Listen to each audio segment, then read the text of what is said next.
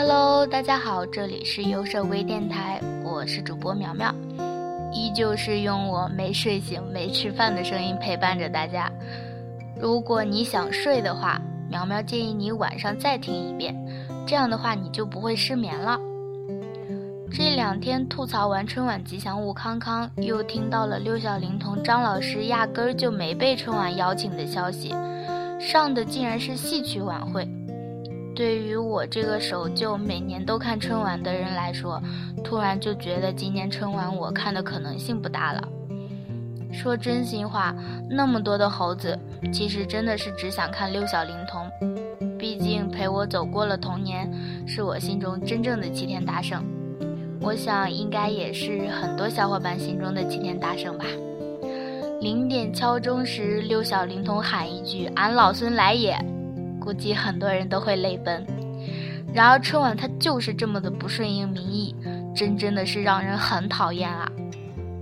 好了，回归正题，再过几天大家估计都要放假了，应该还有很多小伙伴在加班，每天顶着两个黑眼圈。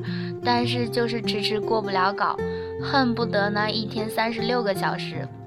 到底怎么才能节约时间、提高工作效率呢？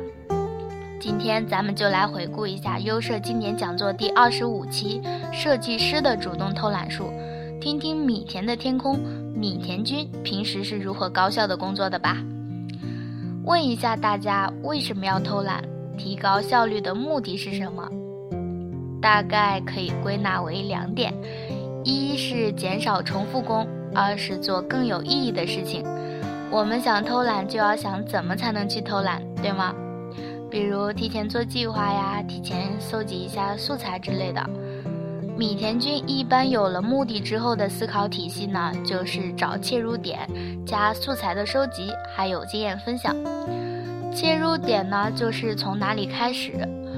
比如明天大家是下一期的电台主播，你会从哪里开始讲？一般赵哥都会告诉你，明天记得录音啊。这个时候呢，首先我们先要了解一下电台之前都讲了什么，做到不重复，然后再去思考你要说什么。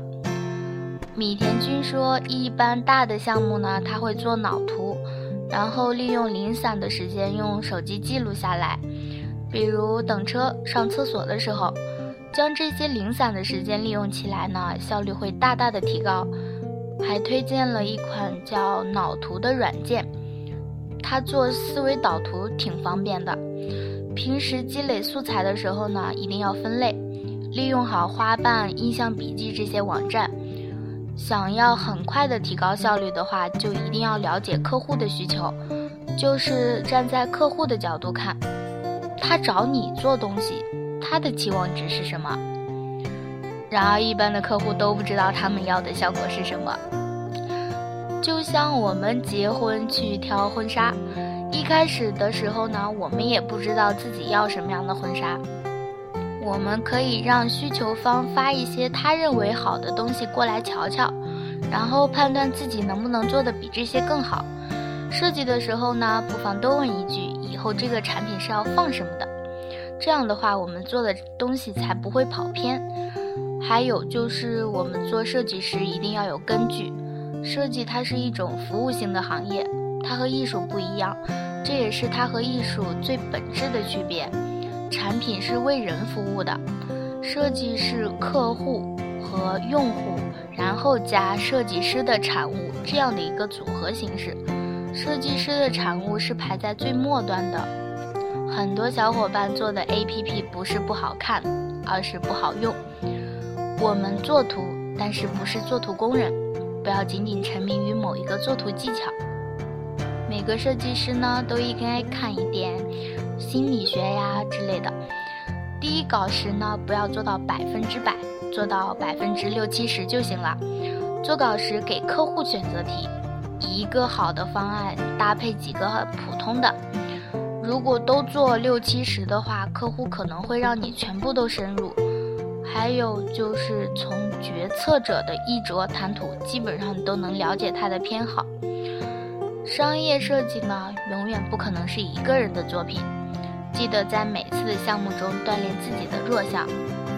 其实关于锻炼自己的弱项这点呢，苗苗是深有体会的。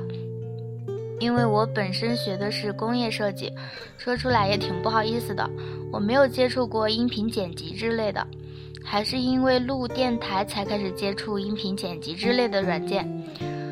然后平时米田君还建议大家多记录自己做过的东西，虽然未来翻翻时会觉得很幼稚，但是会有很多的成就感的。我其实平时有一个随身携带的手绘本，无聊的时候呢就写写画画。现在看以前画的那些呢，真的是很幼稚，但是确实是满满的成就感。嗯，好了，总结一下主动偷懒术的三要点：一、项目到手莫惊慌，分析客户喜好是关键；二、给客户选择题，精简结合。三手稿留三分，养精蓄锐，最后亮剑。嘿嘿嘿，睡着的小伙伴醒醒了嘿，嘿，就说你呢，大冷天的也不怕着凉。开个小玩笑。今天呢，我们就聊到这里。优设微电台相伴每一位在路上的设计师，我们下期见，拜拜。